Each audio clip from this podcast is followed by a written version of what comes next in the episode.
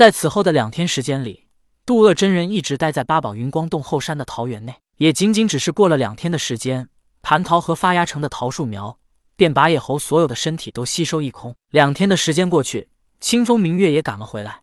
他们去到西方，已经查探到，在东西方之间有一座无名山峰。这山峰就这么横在东西方之间，而且这山峰也并不是其他仙人的道场。由于这里比较荒凉，也无人在此传道。仙人从空中飞过，当然无人能够阻拦；但如果从地面上过，就必须从这山脚下过。在这山上建一道观，就能俯视山脚，无论谁从此山过，都会被发现。渡厄真人对于清风明月的办事效率还是挺满意的。既然他们已经探查好，渡厄真人也不再停留，直接吩咐他们二人道。清风明月，收拾家事，我们即可就走。是老爷。二人恭敬答道。在清风明月去收拾家事的空隙内，渡厄真人运起法力，把蟠桃苗也从土里挖了出来。为了让蟠桃核发芽，他已经等待了千年。如今蟠桃核发芽，他自然是要带去西方。很快，清风明月也收拾妥当，渡厄真人带着蟠桃苗，三人准备走。也就在此时，渡厄真人转身望了望身后的八宝云光洞。渡厄真人从袖中掏出一道符印，然后一甩手，猛地丢向了八宝云光洞的洞口。他口中还念道：“风洞。”符印光芒大作，也变得更大，一下便把整个八宝云光洞给覆盖了起来。之后便什么都没有了。清风明月，我们走。渡厄真人呼喊两个童子，带着他们驾云一同往西方飞去。一路驾云飞行，渡厄真人一边在想，他在回忆灵宝大法师从他面前逃走的瞬间，是他想要吸了渡厄真人的魂魄。可是，一个人的魂魄本来就在身体之内，想要单独把魂魄吸出来，比直接吸人的身体还要费力许多。只不过，一个人的魂魄比身体可重要太多。身体没了还能活下来，但是魂魄没了，要身体也没用，而且搞不好还会灰飞烟灭。所以，本来就是要杀人，而且人的魂魄在离体之后还是很虚弱的。吸人魂魄是绝对杀人的手段，一劳永逸，不给对手反抗的机会。虽然吸人身体会比吸人魂魄要容易一些。但对手有可能逃脱，像杨戬那种金刚不坏之身，吸他的身体其实意义并不大，只有吸他魂魄才能伤害到他。如果我当时不是想着吸了灵宝的魂魄，假如直接吸了他的身体，是不是就能直接把他抓到手了呢？渡厄真人心中默默思索：如果他当时会吸人身体的法术，那么灵宝大法师根本就无法逃脱，然后他再转换去吸人魂魄，说不定当时就能抓到灵宝大法师了。是不是能以吸人魂魄的法术？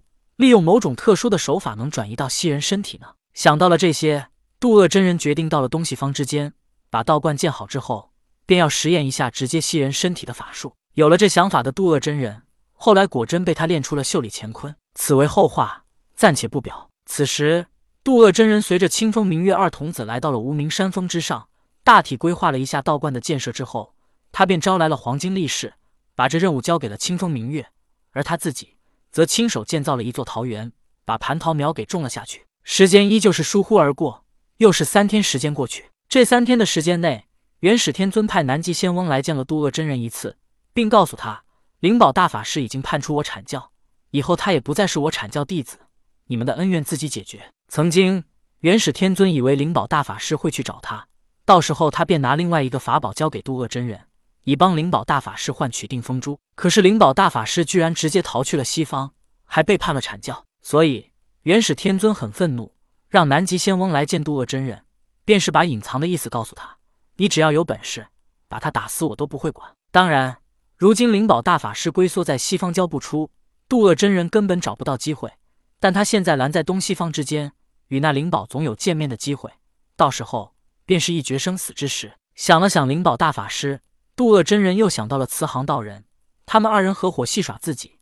那慈航道人与灵宝大法师关系较好，走得比较近，看起来这家伙也不是什么安分的主。等下次再见元始天尊，一定要提醒他提防慈航道人也有背叛阐教的可能。渡厄真人心中默默思索之后，便把全部的注意力放在了刚刚发芽的蟠桃苗之上。三天的时间，渡厄真人全心全意、仔仔细细地观察着蟠桃苗。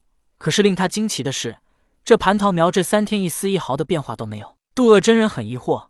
他明明在蟠桃苗周围设置了一个小型的聚灵阵，蟠桃苗根本不缺灵气的滋润，难不成是跟野猴有关？渡厄真人想了想，找来了清风明月，让他们再去抓一只野猴来。不多时，他们二人就在山中抓来了一只野猴。野猴仿佛感觉到自己生命走到了尽头一般，满脸恐慌，口中还滋滋滋的大叫着。渡恶真人并不是一个心慈手软之人，更何况他是高高在上的仙人，一只野猴的生命也并未被他放在心上。他直接用手轻轻一划，野猴的脖颈流血，而渡恶真人便拿着野猴身体放在蟠桃苗的旁边，看着野猴鲜血静静的流淌进地底之内。果然，蟠桃苗得到了野猴鲜血的滋润，翠绿的叶子仿佛晶莹剔透的玉石一般。渡恶真人微微一笑，果然是如此。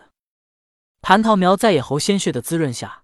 虽然看着外形依旧没什么变化，但渡恶真人却能感觉到蟠桃苗在生长。渡恶真人杀了这只野猴，顺手便把野猴身体埋在了蟠桃苗旁边。之后，他吩咐清风明月道：“以后你们每天去抓一只野猴，便像我如此这般，直到蟠桃苗完全长大。”是老爷。二童子答道。清风明月离开之后，渡恶真人就如此站在蟠桃苗的跟前，自言自语道：“也不知道需要多少只猴子才能促成蟠桃苗长大。”但此举却导致我与猴族因果纠缠更加深厚。